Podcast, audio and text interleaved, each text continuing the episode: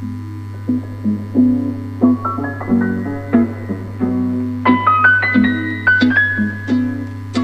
a todos y bienvenidos al episodio número 8 de No Todos Necesitan un Podcast, en donde hablamos de todo tipo de temas y exploramos los rabbit holes del Internet. Yo soy Zaira y él es mi compañero Shadi y el día de hoy les vamos a hablar de los lenguajes del amor. ¡Woo! Primero que nada, ¿sabes qué es el amor? No. No sabes. No, Zaira, ¿No el amor, el amor no tiene definición. El Ay. amor se, se, se, se siente. Se Ah, sienten en el pecho. Experimenta. El amor es un sentimiento de afecto universal que se tiene hacia una persona, animal o cosa. Amor también hace referencia a un sentimiento de atracción emocional y sexual que se tiene hacia una persona con la que se desea tener una relación o convivencia bajo el mismo techo. Alguna vez una amiga mía también me dijo que su psicólogo le había dicho que el amor era como que la proyección de lo que necesitabas en otra persona y era lo que te atraía. No sé qué tan cierto sea eso, pero suena Como, como el amor es lo que necesitabas. Sí, sí, sí, como que proyectabas tú tus necesidades en otra persona. Y si esa persona tenía esas necesidades. Ajá, como que te atraía más y te era más fácil enamorarte. Ok. El amor está compuesto de tres elementos. La pasión. La pasión es la atracción entre dos cuerpos y el deseo sexual son sus partes básicas. Algunos investigadores definieron la pasión en el amor como un agregado de sentimientos de gran intensidad enfocados a la atracción hacia otra persona, caracterizados por la activación biofisiológica y la aspiración de unirse a ella en todo nivel, sea, se- sexual, sentimental, unión de cuerpos. Dos, intimidad. Este elemento constitutivo del amor se expresa como un sentimiento de unión, proximidad y afecto hacia la otra persona, así como la preocupación por incrementar su bienestar para proporcionar y recibir apoyo sentimental y comunicar las opiniones y emociones personales, así como escuchar y atenderlas del otro. Oh. ¡Ay, Shani! No te creas, venga, la siguiente. Este vínculo emocional se caracteriza, entre otras cosas, por permitirnos crear un contexto en el que podemos exponer nuestras vulnerabil- vulnerabilidades ante la otra persona, compartir inquietudes y gestionar inseguridades de manera compartida. Algo que se puede tener con un coste o riesgo mucho más elevado si lo hacemos en otro tipo de relaciones sociales. Eh, mi parte favorita del amor es la intimidad. La mía también.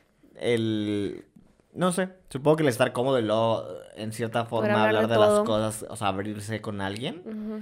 Y contarle tus, no sé, secretos más íntimos o estar, por ejemplo, pues no sé, en cierta forma como desnudo, no desnudo, bueno, puede ser físico, pero me refiero en, Desnudo emocionalmente. emocionalmente. Ajá, y que no te sientas ya vulnerable, o sabes que te puedes sentir vulnerable, pero que esa y persona que esa persona no te va a cuidar. juzgar y te va, va a cuidar tu corazoncito. Sí, Ah. pero me hace que también es lo más feo que, que cuando tienes un rompimiento, porque es lo que, lo que más pesa en cierta forma de que decir, ay, otra vez encontré una persona con que... Pero creo que puedes también tener, bueno, este tipo, el amor, yo también siento que lo puedes tener con tus amigos, porque yo, por ejemplo, Pero no la intimidad. Creo que el amor, el amor puedes tener de otras Claro que formas, querer a alguien de manera intensa. No, con la no siempre tienes intimidad con los amigos y el problema es que también cuando, por ejemplo, tus amigos ya tienen pareja, el nivel de intimidad que tienes ya es distinto, porque ya son como que otra unidad ahí, ya no es lo mismo de que puedas confiar de la misma manera o se puedan decir de la misma manera. porque solo le cuentan a la pareja, ¿no? O habla- ajá, o hablarse Sí. de la misma manera. No, no, no, es cierto. Sí, sí, Em, sí. Y, y, y, bueno, yo sé que este, este episodio no es acerca de, de los rompimientos, pero iba a decir de que te digo, es lo que tal vez se me hace más difícil. Es porque que estás creo- muy herido, amigo. No, no, no, pero iba, iba a decir, iba a decir, iba a decir, por ejemplo, digo, lo que me viene a la mente. Y ahorita, ah, ah, fuera de cámara, estamos teniendo esta conversación de que creo que cuando, cuando, o sea, para mí te digo, mi parte favorita es la intimidad. Pero hay un punto en donde, digamos, ves que me has dicho que cada quien tiene seis amores en la vida, ¿no?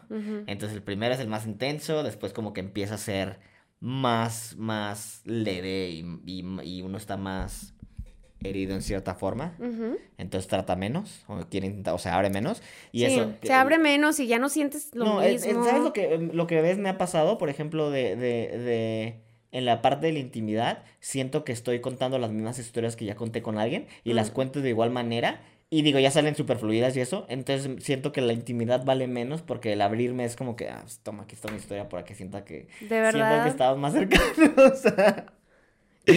Qué, loco. Qué triste, ¿va? Fíjate que yo, a mí me pasa lo contrario. Yo siento que yo, a mí me faltaba mucho esa parte en mis relaciones pasadas de la intimidad. Entonces, para mí la intimidad sí es una cosa súper nueva. Pero no sé, o sea, sí puede resultar menos. No sé, es que todo, todo cuando lo repites ya no es lo mismo. No, yo sé, me refiero, tal vez, tal vez, tal vez, porque ahorita, bueno, no sé. O que no haya estado abierto de mente y estoy todavía como que... Es que todavía ¿Cómo se dice estás. cuando estoy eh, como que estás roto. No, pero no digo, bueno, sí, tal vez igual sí. Pero, pero... O sea, no en mal la onda. Eh, eh, Pero es que también uno No, pero en, gen- en general sí siento eso, ¿eh? Creo que es así y es normal, por ejemplo. Y tal vez encontrar, es como los, digamos, que tienes tú con tu pareja. Y di- disculpen a la gente que está escuchando que estamos divagando en cosas que no importan. Eh, como tienes tu pareja, entonces normalmente tienes, tienes chistes locales, ¿no? Sí, claro. Entonces terminas y es como que, fuck, ahora tengo que borrarme todos los chistes locales que tenía, entonces tienes que encontrar nuevos con la nueva persona. Y claro, Pero es que es ocurren bonito de también, manera ¿no? natural. Sí, sí, Sí. me refiero, deben de ocurrir de manera natural. Pero es como que toda la lista de cosas de que dices, ah, ya no puedo decir esto porque es como que no se vale. a la otra persona. Sí, o no se vale como para, para que en cierta forma quiera rescatar chistes y que los dupliques con la nueva Sí, pareja. no, aparte ya no está chido. Sí, ya no. es como, es como tener, eh, hay una nueva rolilla de una chava que, que se llama Deja Vu, que dice así como que todos los, todos los lugares a, las, a donde llevas a la chava los la llevas, me llevaste a mí primero y no sé qué, o sea, que está como ardida la chava, pero como que siento que así es de volver a, a- a hacer las mismas cosas que hacías con la otra persona o decir, eso sí está súper Sí, mal. sí, sí, pues pero me refiero, bueno. Como querer, querer recrear esa relación, ¿no? Ay, ay, ay, sí, malo si lo haces a propósito, ¿no? Que buscas un sustituto verdaderamente, que buscas una nueva relación. Porque luego hay veces, digamos, que vives en un pueblo y luego no es como que, pues sí, vamos Pues a sí, te terminar voy a llevar al haciendo- kiosco, amor, es el Ajá, único no, y vas a lugar a donde terminar haciendo- Ajá, caminar a la plaza. Vas a terminar haciendo las mismas cosas que haces con la otra persona porque, digo, no hay mucha disponibilidad en actividades. Pero es bonito crear memorias nuevas con la nueva persona. La número tres es compromiso. El compromiso puede expresarse a corto plazo como la decisión explícita de querer compartir tiempo y espacio o a largo plazo como el compromiso de cuidar y alimentar ese amor.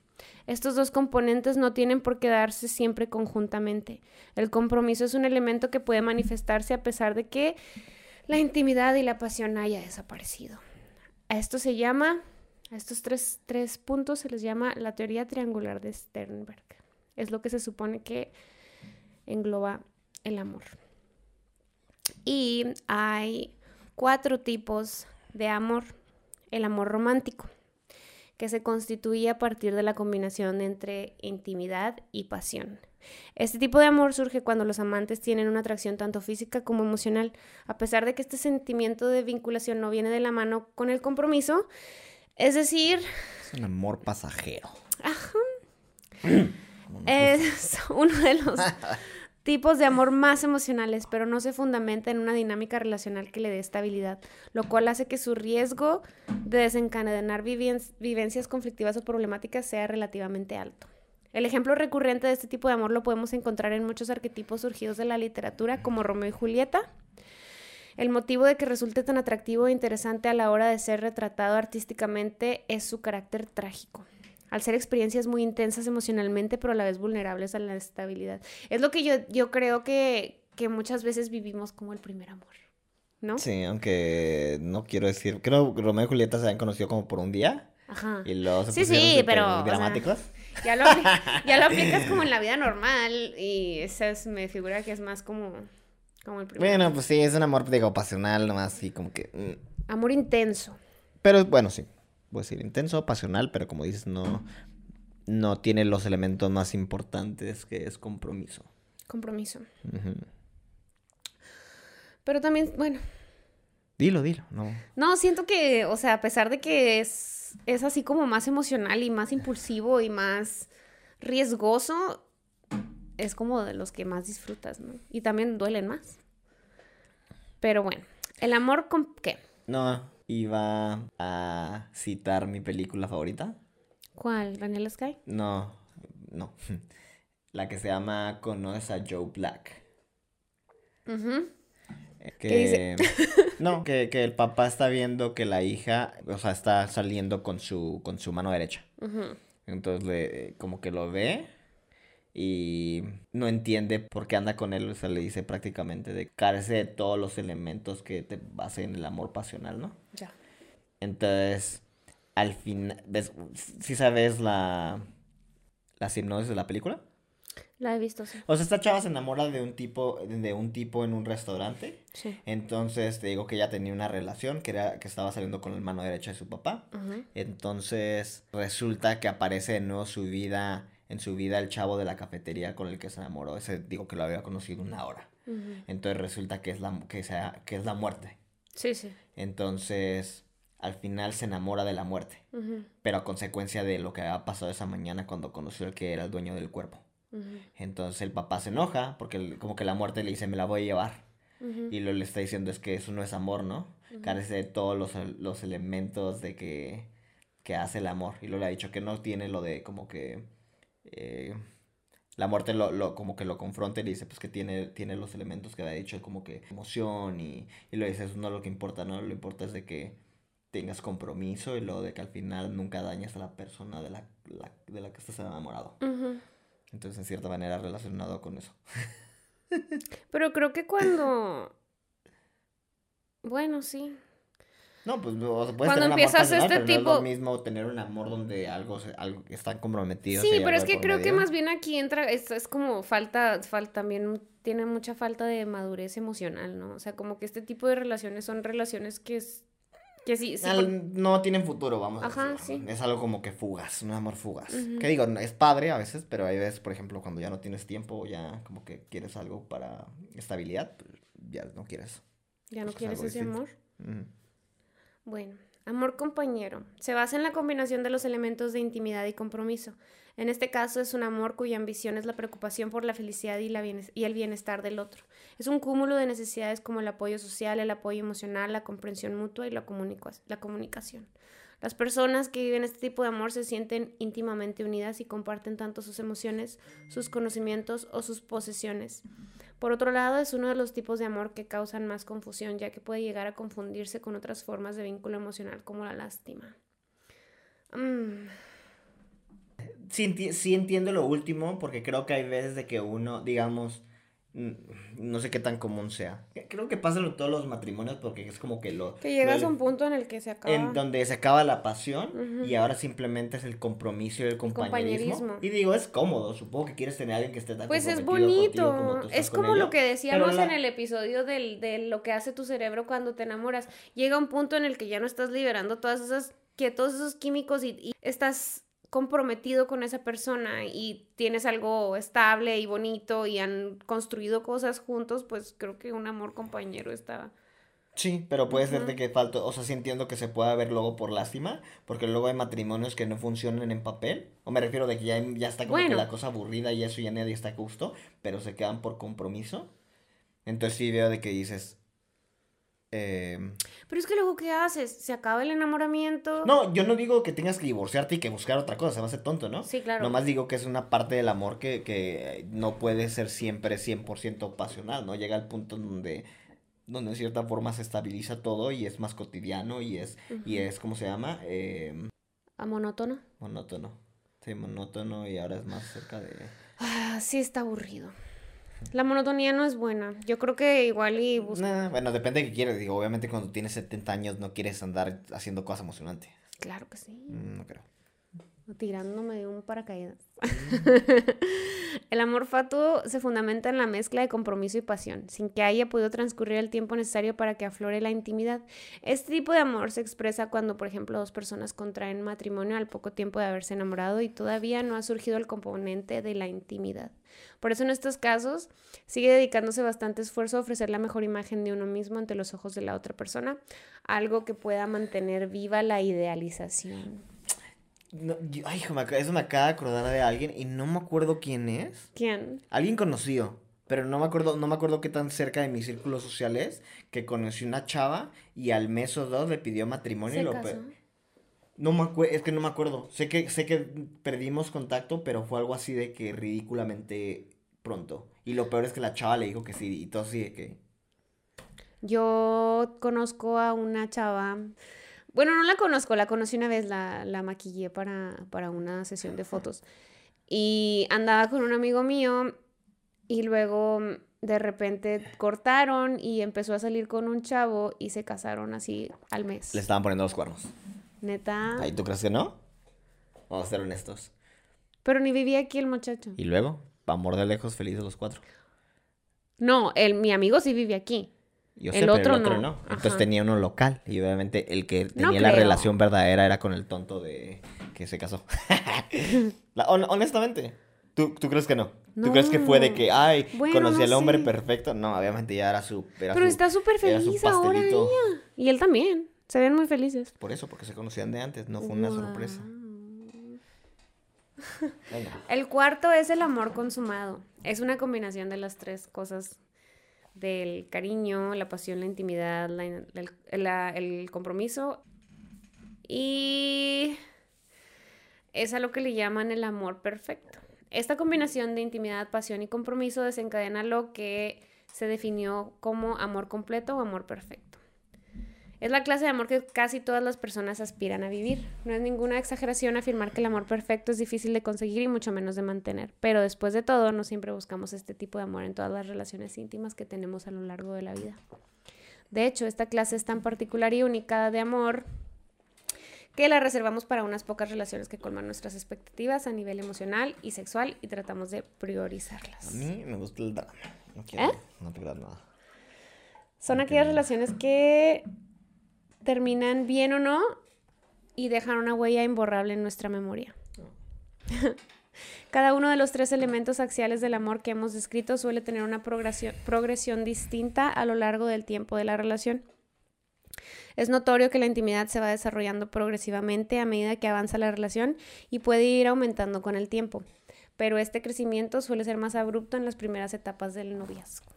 Es cuando se empiezan a conocer. ¿Qué te pasa?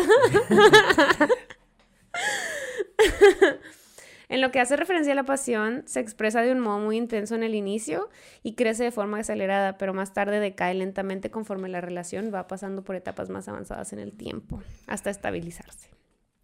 Por su parte, el compromiso aumenta de forma lenta al principio, pero llega para alcanzar un punto de equilibrio y estabilizar en el preciso instante. Sí, o sea, la, creo que la pasión empieza exageradamente rápido y luego ya lo, lo que es va lentito, lentito, lentito, lentito es el compromiso. Y es cuando tienes los tres juntos, es cuando se supone que tienes la relación perfecta o la relación que todos buscan. ¿Cómo la ves? ¿Tú buscas esto? Ah, su- bueno, supongo en papel, ¿no? Claro. Pero luego también es como lo que, lo que acabas de contar de esa chava. Sí. Por ejemplo, uno puede... ¿Sabes lo que no me... Lo que me... Bueno, lo que...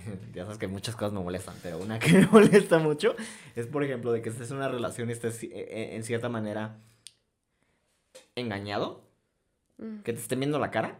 Por ejemplo, uno... Y me ha tocado ver gente, digamos, que están súper enamorados y que mi mujer es la mejor o mi eh, novia es el mejor del mundo. Y luego tú sabes que le ponen los cuernos o... ¿Sabes? Como que le están ahí con que- cosas turbias y lo te quedas de que, ay, pobre persona. Y, lo no que le dirías tú, Eh, mm, si es tu amigo. yo, en mi experiencia, uno cuando se mete en la relación ajena, no, no tienes de ganar. Porque no, no sé si te ha pasado alguna vez con alguna amiga o amigo que le esté poniendo los cuernos y decirte. Y lo, lo primero es que hacen es que confrontan a la, a la pareja y le dicen, es que Shadi dice que, que me estás poniendo los cuernos. Y luego la persona dice, es un mentiroso, que quién sabe qué. Y Y, obviamente la otra amigo. persona quiere creerle que su pareja es, le es fiel, ¿no? Porque es horrible decirte que te engañaron y sentirte así. Entonces le hacen caso. Le dicen, bueno, lo te va a creer. Y ahora Shadi es el enemigo público número uno. Sí. Y, y creo que lo mejor, y, y se me hace bien horrible, ¿no? Porque luego te cuestionan de que es que no eres un buen amigo o algo y lo dices, es que la neta, la gente no puedes meterte en la relación ajena, es algo que tienen que trabajar ellos, porque igual digamos que termina el otro descubriéndolo y le tomas de la, la, ¿cómo se llama? La perdona o lo perdona y ya quedaste tú mal por andarte entremeti- entre, metiendo Pues en sí, porque ya lo relación. perdonó. Exactamente, entonces lo mejor es como decir, no es que no quiera decirlo, créeme que me ha pasado con amigos de que quiero decirle, pero Ujú. lo digo, ¿Para qué? ¿para qué si me van a hacer enemigo y lo voy a romper la amistad que por alguien, o sea, si él quiere estar con esa persona, pues, o ella Dale. quiere estar con esa persona, pa. Sí, a mí me tocó que me dijeran que me estaban poniendo los cuernos. ¿Y te peleaste con la persona? Yo, no. ¿O regresaste con la persona? No me peleé con la persona, pero sí, obviamente, pues primero vas con, con tu ¿Con tu pareja. pareja? Y luego, pues no quieres, no quieres creer que te están poniendo los cuernos. esa es la cosa más horrible. Entonces, sí. Dice, ah, bueno, ¿te acuerdas del, del, del podcast pasado que te dije? Porque ya, ya me voy a empezar a meter al tema de los lenguajes del amor, que es el tema principal de hoy. Este, ¿Te acuerdas del podcast pasado que te dije que, que hay veces que, tú, que las parejas o, la, o, tus, o no que te pregunté, no sé si tus amigas te han dicho que mi pareja no me trata como me trataba al principio. Y es que cada persona, cada humano, tiene una manera de interpretar el amor de manera diferente. O sea, la manera en la que te gusta que te amen a ti no es la misma manera en la que me gusta que me amen a mí. Entonces muchas veces la manera en la que damos amor no es la, la indicada para la persona. Tenemos una preferencia. Por ejemplo, a mí me gusta mucho que me digan que me quieren o que me estén, no sé, agarrando la mano y dándome besos, así. Y a otras personas les puede gustar más, no sé, que les den regalos o que pasen nada más tiempo sentados juntos. Y mm, bueno, hay cinco lenguajes del amor. Estos pueden ser muy importantes para que la relación mejore sustancialmente, no solo en pareja, sino entre amigos, compañeros o familia. Cada persona tiende a expresar su amor y prefiere recibirlo de maneras concretas. La, el primer lenguaje del amor es el de las palabras. No.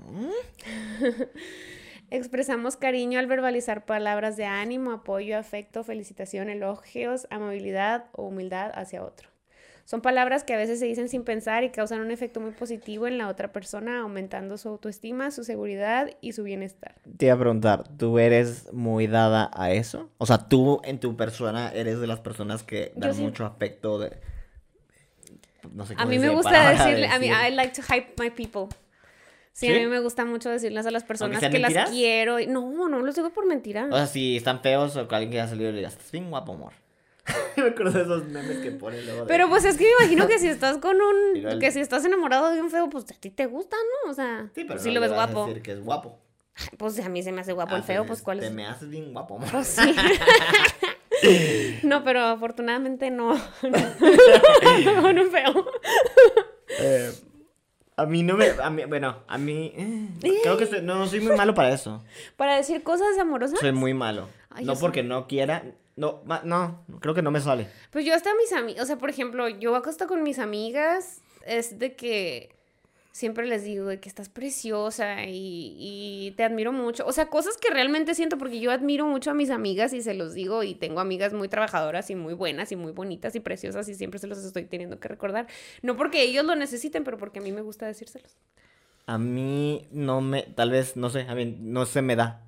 No porque no lo sienta o algo, pero... Y tampoco me gusta que me los digan.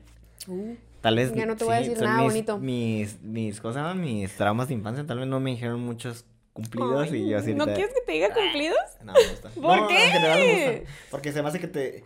sí, el- el- en lo ¿No te personal, sientes, no tienes síndrome del impostor? Sí, ¿acaso? tal vez me siento así, me siento como que es que podría ser mejor o podría ser esto. Ay, Te lo no. juro. Entonces se me hace, no es que no lo aprecie, pero en general me da más, no sé cómo, no sé cómo recibir un cumplido. Y me Mm. siento como que podría ser mejor, entonces como que digo, ah, no, no me des, ¿cómo se llama? Tienes síndrome del impostor. Pues puede ser, puede ser. O sea, te digo, no me, no, no. Entonces tal vez soy malo a veces apreciando. Soy malo, perdón, no sé si vas a seguir. No, no, no. Pero es decir, creo que también por lo mismo yo soy malo. Soy malo dando Para palabras de aliento. Yo no, creo, soy muy yo, malo. yo y creo que, que a mí me costaba mucho trabajo creerme las cosas que me decían mis amigas o mis parejas o mis papás de que eres o como que cumplidos, pues. Pero creo que también una vez, no sé, una vez alguien me dijo así como que, y no sé si alguien me lo dijo o lo vieron en una película o no sé qué rollo, pero fue como algo que me cambió el switch así. Que dije yo, sí es cierto. O sea, cuando alguien te diga que estás bonita, di gracias. O sea, no digas así como que, ay, no. Ay, no. Sí, sí, sí, no, no, no. O sea, acepta el cumplido y ya. No, no, no, no lo, no lo cuestiones. Y desde ahí como que me cambió el switch y digo, bueno, sí voy a aceptar el cumplido porque pues es la percepción de la otra persona de mí. Ah, bueno, que No es digas, mi- estás mal. y luego, pues, Sí, no, pues sí, o sea, o ay, no, no es cierto, o sea, porque siempre como que me costaba trabajo a mí aceptar los cumplidos. Y hasta la fecha como que digo, ahí, o sea, me da cosita que me den cumplidos, pero la neta, o sea, sí los acepto y me gustan. Sí. A mí, te digo, me da, me- sí me gusta dar cumplidos. eh, Y tienes que no me- aprender a no me gusta, aceptarlos. no me gusta, no me gusta recibirlos porque no- en general no me gusta. Y, y también creo que soy malo a veces, tal vez leyendo, por, por lo mismo, de que a mí tal vez no me gustan. Entonces tiendo, no digo no que no de cumplidas, pero en general no me nace, por ejemplo, digamos con exparejas de que estén haciendo algo que para mí se me hace que es necesario para hacer. Por ejemplo, digamos que, digo, tienen que estudiar por un examen, les fue bien. Digo, pues, sí, ¿por qué te tiene que ir mal, no? O sea, tienes cerebro. Eso salió mal. Me refiero, me- me refiero de que, de que, de que... ¿Sabes a lo que me refiero? Me refiero de que tienen toda la capacidad para hacer las cosas bien. Y luego digo, no sé por qué me tengo que sorprender o tengo que felicitar porque... le- ¡Felicita! porque estudié. No me... no te creas, ¿no? que Obviamente no les dije así. O tal vez sí les dije Tienes así. y después me cerebro. acordaron, ¿no? Tienes cerebro. Es, pues es un cumplido también. Tienes un cerebro muy no, yo sé, funcional. pero me refiero, tal vez, ay, me refiero, en exparejas me ha tocado de que les gusta eso, que buscan palabras de aliento y yo no Mm. se las he dado porque en mi opinión, al menos como, fu- como he visto las cosas, o mis papás siempre me dijeron, es como que, ¿por qué te van a celebrar las cosas que tienes que hacer? Por ejemplo, ir a la escuela y terminar la carrera, ¿por qué te vas a celebrar que fuiste a la escuela y terminaste una carrera si tienes que, no tenías todas las necesidades, todas las facilidades para hacerlo? Entonces tal vez soy malo en ese sentido en las relaciones. Yo quemándome ahorita en, en, No, no. en línea. y sí, y hago, y hago eso. Bueno, en fin, pasa a la siguiente ya para que... Dice, se recomienda emplear frases directas, simples y contundentes. Te quiero muchísimo de verdad. No necesariamente tienes que decir un cumplido de tienes cerebro. O sea, nada más como palabras reafirmantes de, de tu amor hacia la persona. eh, Me encanta cuando explicas las cosas también, pero sobre todo es importante que sea creíble para la persona que lo recibe y para ello es indispensable que la persona que lo transmita, lo transmite, lo siente de verdad. O sea, si tú me dices así como eso de que qué bueno que te fue bien en tu examen, pero realmente no lo, no lo crees, o dices, no, pues tienes cerebro, no, no, pues no, obviamente la otra persona no se lo va a creer. es que no es pues que le este dijera que tiene cerebro, es que me refiero de que no le di nunca, nunca como que alabanza porque le fue bien en su examen. Simplemente decía porque, o sea, no le decía bien hecho, o sea, fue que, pues, sí. Como perro. No, pues me refiero, ¿sí, sí me, sí me explico o no? Sí, sí, sí, sí. Y, tampoco, Bueno, pero y, me por lo, re- y por lo mismo yo no busco tampoco eso de que me estén diciendo es que eres muy inteligente o eres muy guapo o eres muy que... O sea, no. En general, por- soy ni... No sé. Creo que no, no... Palabras de afecto no me... No me... me- Eh. Sí, o sea, yo no las doy. Soy muy Yo sí malo. las doy, yo soy muy cariñosa y muy verbal. El número dos es tiempo de calidad. Vivimos en la sociedad de las prisas, que junto con las falsas necesidades creadas por el mercado nos hace olvidar lo que significa realmente el tiempo de calidad. Compartir tiempo de calidad no es tanto el acto, sino el disfrute de ella al compartirla con nuestros seres queridos, escuchando y siendo escuchados, sin prisas ni otros distractores. No hay otro objetivo para la persona más que compartir ese tiempo con la persona que quieren. Mm. Estar echados, viendo la tele o platicando. Ay, ¿Tú prefieres eso? Bueno, supongo que es uh, tu tiempo, digo, tu punto número uno. ¿Qué? Tiempo de calidad. Sí. No, es que te iba a decir, me refiero de que creo que hay gente que es cierto que eso no les importa, son más de que tienen que andar haciendo... Que, que, bueno. Continuemos y lo, y No, lo, dime. y lo trato. No, no, no, porque quiero hablar de los... o- O sea, creo que para darle contexto tenemos que hablar de los otros puntos.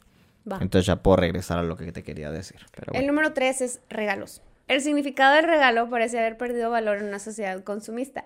Cuanto más regalos y más caros, mejor, nos dice esta. Independientemente de su necesidad de utilidad, pero muchos estarán de acuerdo que hay regalos que, hay regalos que expresan mucho amor y cariño por ser elaborado por la propia persona o comprado. Eso sí me gusta a mí. Ay, a mí Eso sí me encanta. Y se me hacía, por ejemplo...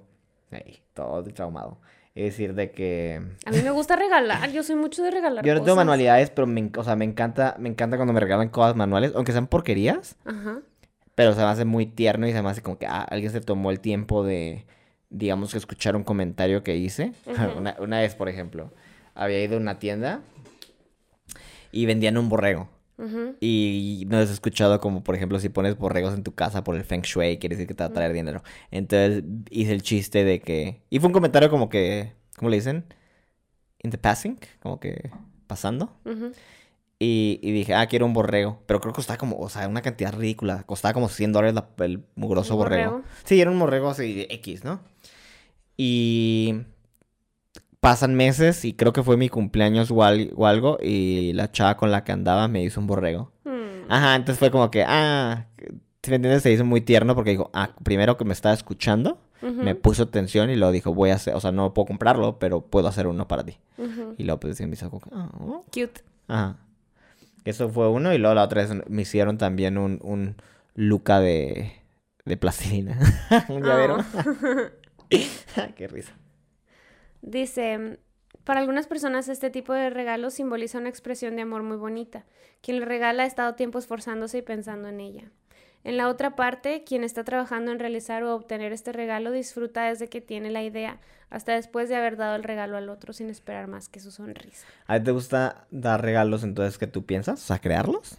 ¿O no realmente? Sí, pero em, no. Yo soy pésimo con las manualidades. No, yo soy muy buena y creo que a mis exparejas siempre, bueno, yo... Ay, es que yo sí soy bien cursi. ¿Qué, qué- qué es lo más cursi que has hecho? Ah, Ay, bueno, a una de mis exparejas le regalé, le- es que le hacía así, así todo desde la tarjeta de, de cumpleaños, así con, con así con globitos, y, o sea, todo así hecho recor- de recortes, ¿sabes cómo? Mm. Así de recortitos. Estaba bien bonita esa, esa tarjeta. O sea, hiciste una tarjeta y lo que Y luego les ha hecho de que bufanditas a un chavo que me... O sea, cosi- cocida por ti. Sí. Hecha como en. ¿cómo se llama tejida por mí. Ah, Y, cool. y luego a un chavo cuando me estaba pretendiendo al principio de la pandemia, este, al final no se dio nada, ¿no? Pero eh, venía y, y se paraba fuera de mi ventana y luego platicábamos por la ventana. Estaba bien cute. Entonces un día vino a mi casa Ay, y yo... Julieta. Sí, estuvo bien cute. Eh, eh, un día vino a mi casa y yo le hice un cubrebocas, así de, como pues de telita de algodón, pero lo tejí yo y se lo di. Y luego me daba, me daba mucho gusto que me mandaba selfies con- usando el cubrebocas. Ah, Sí. Eso me hace padre cuando a alguien le regalas algo y luego lo utiliza. Yo normalmente cuando alguien me regala algo, trato de, o sea, verdaderamente le doy mucho uso, porque son cosas como que yo aprecio, por ejemplo, de que usen lo que les di y trato de usar lo que me da la gente. No te decía de que, de que hace, hace, hace mucho, bueno, hace no mucho tiempo, mi mamá, yo no sé por qué estaba como que, bueno, no sé, tu mamá colecciona álbumes de fotos y cosas así. Entonces mi mamá está sacando cochinadas que tenía entre ellas álbumes de fotos que ha hecho el año. Y luego había como que trabajos de los que había hecho yo en primaria. Oh. Ay, deja tú, espérame, este es el, el problema. Es que estoy diciendo que no tenía, no tengo.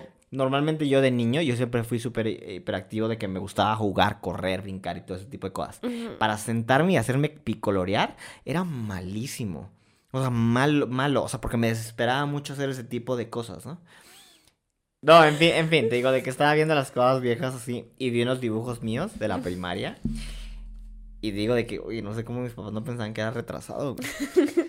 No sé si te acuerdas de que en la primaria normalmente te ponían a, digamos que te ponían un, un, una, bueno, era una hoja y luego una figurita con algún tonto dibujo, ¿no? Sí. Entonces tú tenías que agarrar eh, pelotita, o más bien papel Bolitas maché, de, de papel china, ¿no? papel china, ajá, y luego los tenías que hacer bolita y luego ir pegando y luego dependiendo de los colores, obviamente ya sea, ibas, a ibas formando, ibas formando el, el, el dibujo. Pues vi mi cosa, güey, primero estaba horrible.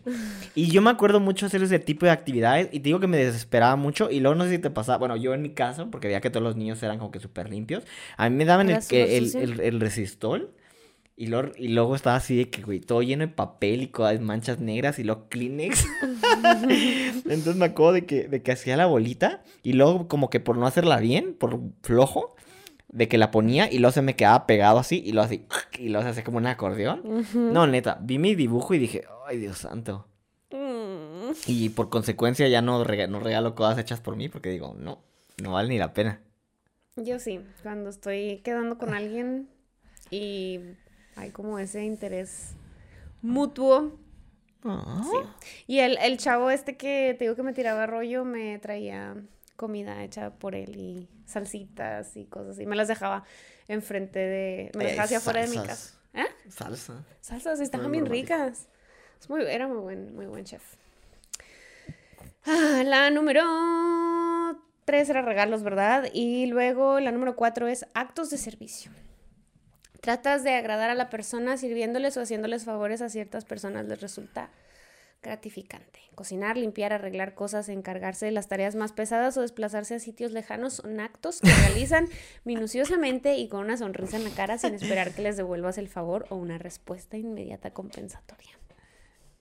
¿Tú, lo, tú, tú haces actos de Actos de servicio o te gusta que te hagan actos de servicio? Ah, es que creo que a mí no me interesa que me hagan actos de servicio, pero a mí me gusta hacer cosas por las demás personas. O sea, por ejemplo, igual por mis amigos, ¿no? Como te decía el otro día, así que quieres que lleve a Luca a vacunar y cosas así. O sea, como ese tipo de cosas de Todavía no lo que... llevas. ¿Qué? Todavía no lo llevas. Pues te dije el, el día que fui lo me dijiste, no, después. Siempre me dices que no, no, no, no. Y que por venir y ejemplo- recoger y hacer el servicio sin que yo te pregunte. Yo no te voy a preguntar, oye, lleva a Luca a vacunar. Pa- ah, ¿Te creas que te aprecia? ¿Quién te aprecia? Em, pero realmente así como que, que a mí se me haga así como una cosa de que, ay, necesito que me... ha- Me encantaría que hubiera una persona que siempre me lavara los trastes, pero pues... pero ya tengo un dishwasher, entonces como que no. Eh, que a mí no me gusta, no me gusta que me hagan las cosas en general porque A mí tengo tampoco. porque tengo ansiedad y Mm. tengo mi como por lo mismo de que hemos hablado antes de que tengo mi rutina y tiene que ser de cierta forma. Entonces el hecho de que alguien, alguien haga lo que, o sea, algo que no les Que es tu pedí. obligación. No, el hecho de que alguien, alguien haga algo que no les pedí hacer y lo hagan de su forma en ¿Ves vez de bueno que no he forma, llevado a Luca a vacunar? me da mucha ansiedad. O sea, me, me, me da enojo. Pero no, me gusta cuando son cosas simples que alguien me haga, o sea, que me haga algo porque ellos quieren, sin que yo se los pida ni nada. Por ejemplo, digamos que Como me... un tecito. Como que me dan un té. Que me traen un café. Eso sí me gusta. O sea, como que se hace bonito. O que me... Que me traigan gomitas o... Si me entiendes, como dulces, eso me hace muy... Ah, y eso me hace padre. Bueno, pero eso ya creo que es como más de regalitos, ¿no? Como de Bueno, ok, recibir- ok, ok, ok, recibir. ok. Digamos que alguien, alguien me doble la ropa de la lavadora. a mí que me laven los trastes, por favor. Oye, ¿sabes qué es lo peor de la- ser adulto? No sé si mucha gente con, que con- estará de acuerdo con nosotros. No, no, para mí no es cocinar, no es lavar los trastes, no es ni siquiera es lavar, ¿no? Porque la ropa la metes en la lavadora Tengo y la lavadora, ajá, y la secadora igual, güey. Doblar la ropa. Puede durar una semana la bola de ropa ahí. Ay, Dios santo, hasta que hasta que te sientes mal y luego la vuelves a lavar. Yo con la ropa así. Sí, yo sí decía de que cuando no la lavaba es que, ay, voy a hacer otra vez, mejor la prefiero lavar otra vez y la sacar otra vez. Y luego ahora- hacerme pendejo otra semana. Sí. Ay, no, no. A ver si, a ver si, a ver. Yo siento que lo una de las cosas de la vida adulta y el otro día estaba viendo así como en mi archivo de mis historias y me encontré una historia que decía como que estoy así toda harta y luego pu- puse no sé por qué siempre siempre hay algo que limpiar en la casa siempre hay algo que limpiar o sea y, y no sé parece que respiras y se ensucia algo. Yo no quiero ah, siempre siempre eso es una cosa de la de la de ya de vivir solo y de la vida adulta que flojera Yo, yo porque era muy metódico en mis cosas, por ejemplo, normalmente cuando No, sí. cocino, cocino y luego... Vas lavando. pues, Sí, yo también, yo Entonces también. nunca, yo soy muy, nunca acumulo, o al menos cuando estaba como en mi depa eso, nunca acumulaba basura. era El muy problema es que yo donde vivo hay un chorro de tierra. Entonces, hagas lo que hagas, mira, respira, ve, fíjate en la ventana, te ves en la esquinita. Ah, sí. Siempre, o sea, bueno, ya estoy metiéndome en cosas en la casa, mm, pero siempre hay algo que limpiar, siempre. Pero bueno, en fin. La número 5 y la última de los lenguajes del amor es el contacto físico. La manera de comunicación más sencilla y directa. Abrazarse, besarse, acariciarse, tocarse, tener relaciones sexuales son formas de transmitir y recibir amor de la pareja. Para algunas personas el contacto físico es su lenguaje principal. Sienten seguridad y felicidad a través de este y sin él no se sienten amados. Puede producir o romper una relación, puede comunicar odio o amor. No me acuerdo si ese fue el mío, el segundo.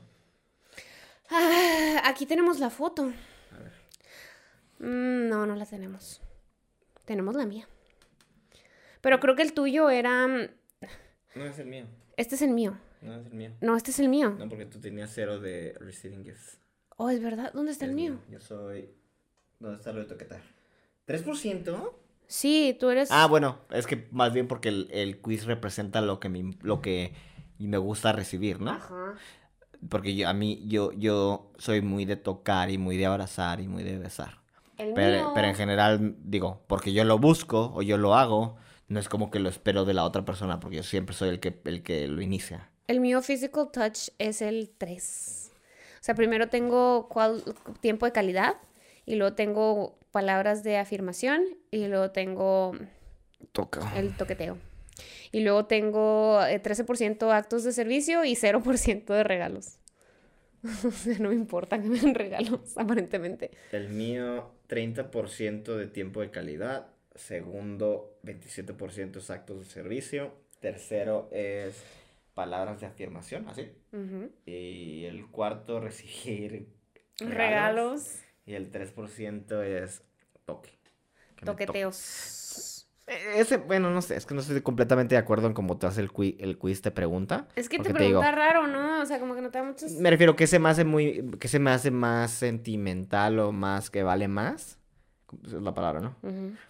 Y no es que no me guste que me... Es que el problema es de que no es que no me... Es que no... No, yo no, o sea, yo, yo, Está yo como doy mucho contacto. implícito ya No, es que yo doy mucho contacto físico. Entonces yo no es como que no se me haga que... No es que lo, no lo valore, ¿no? Pero yo lo busco y yo lo doy, entonces se me hace como que me da igual si lo dan las otras personas porque yo se los voy a sacar. Soy como Elvira. Así. No, ya para mí sí es como muy importante. Pero pues igual y también yo soy mucho de tocar. Incluso con mis amigas, siempre que vienen a mi casa estoy nada más así de que... Echada arriba de ellas. Mm, ¿Crees? No te creas que luego normalmente, no- y no sé si ahora es que como, creo que es tan común, por ejemplo, que ahora que las mujeres te preguntan, y esto siendo de la parte de un hombre, ¿no? Digamos que empiezo a salir con alguien y luego la primera pregunta que me hacen es de, ¿cuál es tu signo zodiacal? Sí. Yo, Sí. Eh, ¿a qué hora naciste? sí, sí, lo que Ah, siempre te está padre. Y es que no es tanto así como No, que... pero todas las mujeres normalmente siempre es eso, ¿no? De qué signo eres y a ver si son compatibles y te empiezan a hacer quizzes y cosas así. Luego la segunda es de que cuál es tu lenguaje del amor, ¿no? Y a ver si son compatibles. Y digo, ¿tú Pero crees yo creo, bueno, que, ¿tú crees que qué? no, o sea, que digamos que si es una persona que no, que sale, digamos que el tiempo de calidad para ellos no es importante, si a esa persona le, le gustan más los regalos. Bueno, yo creo. Ok. Aquí va mi. mi. mi lo que yo pienso. Yo creo que si tú, en lo personal, por ejemplo, a mí, que me gusta el tiempo de calidad, y estoy con una persona que no le importa para nada el tiempo de calidad y que es más de, no sé, de actos de servicio, tiene, si quiere que la relación funcione, tienes tú que, pues, eh, no sé, cómo hacer lo que le gusta a la otra persona para hacerla sentir amada, porque si la amas, pues lo que más quieres hacer es hacerlo sentir amado, ¿no? Bueno, Entonces, no te va a valer madre así que, pues a esta le gusta el tiempo de calidad y a mí no, pues chido.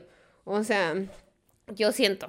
No, entiendo sí, y, pero creo que es un estira y afloja, ¿no? Sí, Porque pues tampoco sí. en cierta, en todo lo van a ver al 100% igual. Pero como tú dices, de que haga el esfuerzo de que, digamos, me gusta a mí pasar tiempo juntos, que él intente que pasemos tiempo juntos, ¿no? Y tú tal vez, tal vez, dices, a él le gustan los regalos y pues, Le voy a hacer regalos. regalo, ¿no? Aparte no es como que, por ejemplo, yo siento que todo esto, si amas a la persona o hasta hacerle, si no te gusta dar regalos o no te gusta hacer regalos, pues lo, lo vas a disfrutar porque lo vas a hacer feliz, ¿no? Y eso es, últimamente cuando quieres a alguien es lo que quieres hacer, hacerlo feliz. Ay, qué romántica. pero, pero sí, o sea, por ejemplo, no sé, siento que no sé, es, no es como un sacrificio, sino es como, pues algo bonito, no sé. No, ¿No? ¿O tú qué piensas? No, pienso igual que tú. Um, estoy pensando de que con pers- otras personas que han salido, qué tan distintos éramos en, en cuando tomé los quizzes. Mm. Pero supongo que no funcionaron, éramos distintos, que no. Que, que estamos en este punto, ¿ah? Pues creo que yo solamente con una pareja tomé este quiz y mm, no salió lo mismo. ¿Sabes qué me gustaría hablar? Bueno, yo sé que tal vez no tiene, porque creo que también me han preguntado lo mismo gente con la que he salido, el, los quizzes de personalidad. Por ejemplo, hay Los del IM, IMF, INTJF, lo que sea. in- en, introvert. Introversión y luego... Sí. eh, no sé qué es lo Sí, los de 16personalities.com. sí, ¿no? Creo. Sí, sí, sí. Pero creo página. ¿Crees en esos? Mm, eh, no, siempre que lo hago me sale algo diferente, así que no sé. Bueno, es que no creo que verdaderamente... ay, Esto también creo que... Es que también está bien raro No. el quiz porque nada, o sea, es mover una cosita de que, de que entre sí, sí. Sí, sí, sí. Sí, lo, ¿sabes, que, no? lo que te iba a decir es de que no me acuerdo dónde leí, en qué libro leí esto, pero que está diciendo que mucha gente, eh, el problema es de que cuando te quieres encasillar en una sola personalidad, es imposible, porque Ajá. creo que actuamos diferente. Que de Y hecho siempre- dicen que, sí, que el entorno, mucho. el entorno cambia mucho la manera en que actúas. Por ejemplo, hay gente que, digamos, cuando tú estás tú, tú sola con tu, con tu familia, o tal vez tomas una personalidad más introvertida, ¿no? Porque pues, No, por yo la soy familia. No, no, no, pero Sí, sí, sí. te damos un ejemplo, ¿no? Sí. Y digamos que estás con tus amigos y ahora eres súper extrovertida, ¿no? O sea, que actúas completamente distinto, te digo, conforme tú te sientes cómoda. Mm, sí, porque de hecho yo soy más extrovertida en mi familia. O sea, llego y llego a mi, con- a mi casa y soy un payasito así. Literal. Estoy acá. "Wow". Em, y cuando, por ejemplo, gente, digamos que tal vez tienen una personalidad introvertida en el ambiente laboral o algo, Y pero cuando están en amigos. su casa, ajá, cuando están sus amigos son líderes y son, y es algo como que, digo, Sí, está del- raro del- porque te del digo que siempre que hago esa, siempre me sale algo diferente. A mí me salió en ese y te digo que ojalá que lo podamos tocar en otro, en otro Podcast. episodio, me at- que era el arquitecto, Ya. INTFJ creo que es. A mí me salió. No me acuerdo, pero lo, lo guardé. A ver, vamos a ver. Ah, sí. Este te salió a ti. No, yo soy el arquitecto. Arquitecto. Como, no me quién es. Imaginativo, estratégico, tienen un plan para todo. Perfecto, pero nos gusta estar en el, en el, en el fondo. A mí me salió campaigner. Entusiasta, creativo y sociable. Free spirits que siempre encuentran una razón para sonreír. Ah, Está cute, ¿no? Sí, este fue el último que me salió. Está chido. Extrovertido, intuitivo, feeling y prospecting. Y el arquitecto es introvertido, intuitivo, pensamiento y juicio.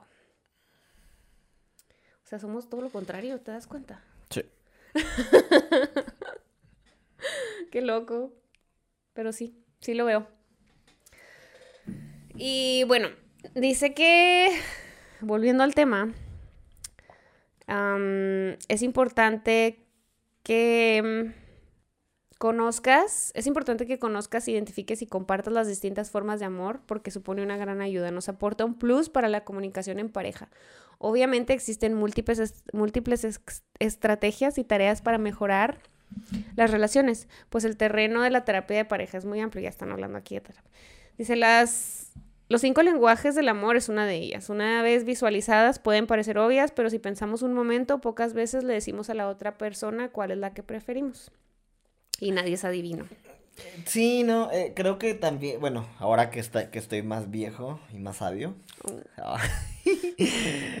de que a veces me pongo a pensar en mis relaciones pasadas y luego de Como que, que faltaba comunicación, ¿no? No, exactamente, lo- pero, pero de una manera tan tonta, ¿no? Porque hay veces de que uno se enoja, y no sé si le pasa a la gente que nos está escuchando, de que se enoja porque la otra persona no sabe lo que quieres. Y dime que es lo, lo- es lo más tonto que puede ser, porque es que, porque es que no me conoce y lo, ¿por qué no? Y la otra te dice, pues dime qué quieres, ¿no? Y luego uno no lo dice, porque, no sé, por tontería. O asumes, ¿Cómo que asumes? de que asumes, ¿Que no le importa o que ajá, sabe o que... o- o ya se enojó y, o sea, como Sí, que- no, no, y es, y y no es, y hablas. es algo tan sencillo en una relación para hacerla mejor. Decir, ¿sabes qué? Por ejemplo, a mí me gusta que me hables bonito, que me digas cosas, que me enamores, me gusta ese tipo de cosas. Pero pues no lo dices, ¿no? Y te termina enojando y te digo que empieza el... A mí lo que no me gusta, por ejemplo, el, el, rencor, el resentimiento. Mm. Y luego son ese tipo de cosas de que se quedan embotelladas y luego conforme pasa el tiempo y se... eh, pues, no se liman las presas, sino siguen y siguen y siguen hasta que terminan así de que explotan. Ujú. Úsalo de aquí, acuérdate. Eh, de no me lees lado. así. Sí, dice, una vez visualizadas pueden parecer obvias, pero si pensamos un momento, pocas veces le decimos a la otra persona cuál es la que preferimos, es lo que ya había dicho, ¿verdad? Nadie es adivino y obviar que el otro lo sabe es un error muy frecuente entre parejas. Cada persona tiene preferencias por manifestar uno o varios tipos, varios tipos de lenguajes que pueden o no coincidir con la preferencia en recepción. Si no nos demuestran el amor a través de nuestro lenguaje de preferencia, es posible que no nos sintamos amados. Así que para darle utilidad a estos conceptos, hay que meditar acerca de ellos y comentarlos con las parejas, amigos, compañeros o familia. Sí. Pues es importante también que conozcas, ¿no? Los lenguajes del amor para poder hablarlo. De hecho, sí, definitivamente creo que es educacional hacer el quiz, digo, la gente que no conoce. sí, y yo leí un libro, un libro chiquito, de hecho está bien chiquito, tiene como 195 páginas, te lo avientas de que en media hora. se llama los cinco, los cinco lenguajes del amor de Gary, Chap, Gary Chapman, que es lo, de donde salió este quiz. Y la neta, creo que hay como uno para parejas, uno para solteros, uno para teens, uno para hijos. Están, están son, son cosas muy fáciles de leer. Igual si quieren conocer más sobre los lenguajes del amor, lo pueden leer. ¿No? Yes. También es como importante que tú identifiques realmente, o sea, no nada más por el quiz, cuál es tu lenguaje de amor favorito. ¿Qué te importa? Sí, no, ¿qué te importa? ¿Qué te importa? No, o sea, ¿qué te importa? Yo dije, ¿por qué me estás diciendo qué te importa? No, ¿qué te importa de...? Yo, pues, no, pues, no me importa. Eh...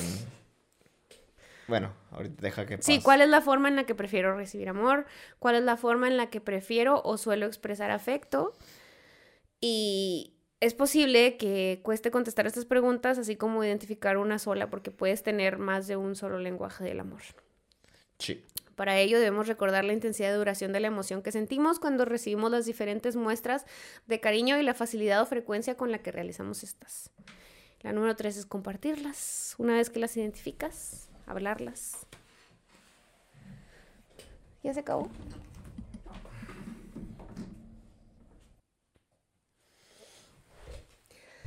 El tiempo que se pierde no vuelve.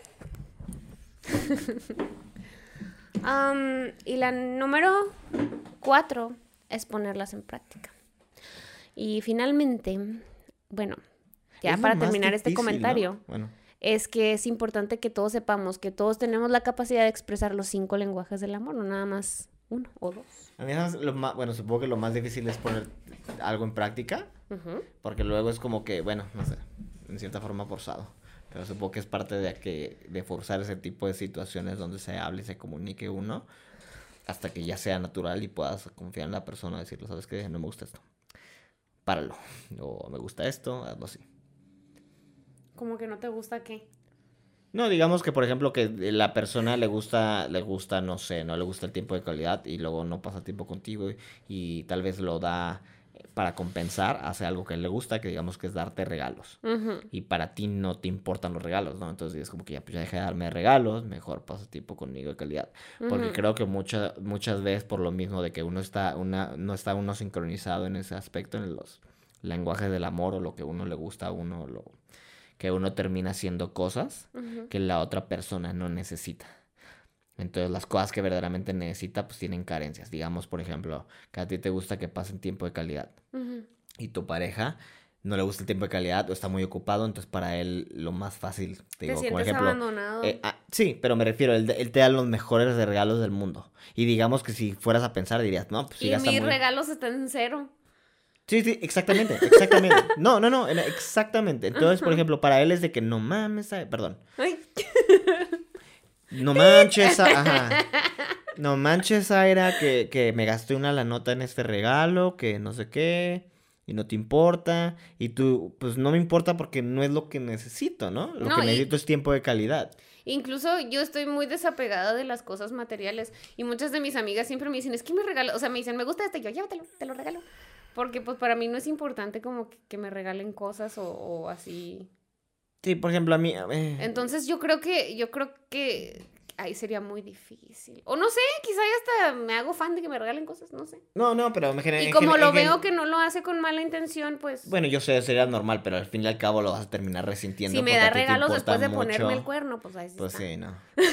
no, yo te iba a decir, por ejemplo, estoy tratando de pensar de que, porque me ha pasado en situaciones donde digamos que para mí, para mí me gusta saber que alguien está comprometido conmigo En las buenas y en las malas, ¿no? Entonces no sé si sea actos de servicio o tiempo de calidad, no sé en qué caiga, ¿no? Entonces a mí no me importa es que no me regales, que no... Porque en general, digo, soy una persona muy independiente. Entonces cuando le doy el tiempo a alguien, mi tiempo, entonces quiero, quiero, no, quiero eso, como que están conmigo. Y tal vez si es tiempo de calidad, ¿no? Que están conmigo. Entonces cuando una persona no si me entiendes, me hace sentir que estoy perdiendo mi tiempo, entonces como que se lo resiento.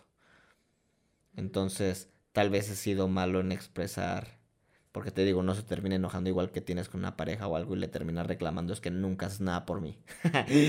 y luego dices, pues tal vez no es que no hagan cosas por ti, ¿no? Sino es, en mi caso fue de que tal vez yo nunca me tomé la molestia de decirle qué son las cosas que verdaderamente yo encuentro o que, tienen valor para, mí, ajá, para sentirme amado. Y tal vez fue viceversa, ¿no? Donde yo, yo, como lo de los regalos, ¿no? Tal vez yo daba regalos, sacaba lo que sea, y para ella o la persona no era, importante. Entonces no es que no lo apreciara, simplemente no era algo que estaba cubriendo sus necesidades. Entonces creo que eso es importante en la relación. Digo, tomar un quiz o hablar de qué son las cosas que verdaderamente... O ir a terapia. Eh, bueno, sí. Sí, sí. Porque de hecho muchas veces... Pero es que, mira, discúlpame, pero, pero se me hace bien extraño Entiendo cuando estás casado con alguien que se me hace más normal. Y no es que no trate de normalizar lo que es terapia y, e ir a terapia, creo que está bien. Pero creo que también a veces, por ejemplo, que, que andas con alguien y luego, digo, apenas un noviazgo y ya te están diciendo, vamos a terapia. A mí se me hace, me han dicho eso en, en, en, otras ocasiones y la verdad no me gustó la idea porque dije, primero que, o sea, creo que son cosas primeras que se... Creo que terapia para mí sería el último el último recurso en un noviazgo, en una... Eh, mm. Porque se me hace como que, espérame, digo, mejor vamos a intentar esto de que entre nosotros y... Bueno, creo que la terapia, bueno, es que yo soy fan de la terapia, pero, o sea, nunca he ido a terapia con una pareja tampoco, ni se lo he propuesto, porque también siento que tienes que primero como, pues es que es comunicarte. Y así de plano veo que no hay buena comunicación o que las cosas ahí andan fallando, pues ya, ni, ni para qué terapia. Pues, si fuera mi esposo, sí, pues sí. Si fuera tu esposo, sí, pero si es un novio. Si fuera, si fuera alguien con la que realmente, con la que, con, si fuera alguien con el que realmente me siento muy comprometida y quiero que las cosas funcionen y quizá veo que en alguna de las dos partes algo está fallando. Yo, por ejemplo, con mi atención dispersa, suelo, no sé, o sea, soy una persona complicada, entonces no sé si igual y esta persona dice, quiero hacer las cosas bien contigo y de mi parte está fallando algo porque yo pues tengo mis rollos mentales, igual y pues se arma la terapia, ¿sabes? O sea, sí creo que vale la pena y, quiero que funcione. Pero realmente creo que, que sí, sí se puede hacer funcionar. Por lo menos en los primeros años. Te, te iba a preguntar mm. por... Bueno, apenas en tu Instagram habías puesto la pregunta de del, ah, lo, del, marido. Es que, eh, bueno, yo mujer, suelo, suelo hacerme preguntas muy extrañas todos los días de mi vida, siempre amanezco con una pregunta diferente.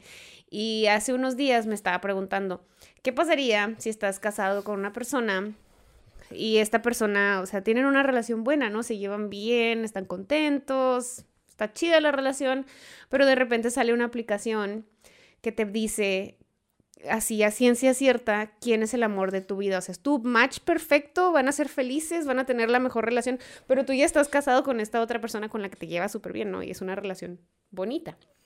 Entonces mi pregunta era... ¿Casado o noviazgo, no? No, es casado. Era casado. Eh, bueno, mi, punto era casado. Fine.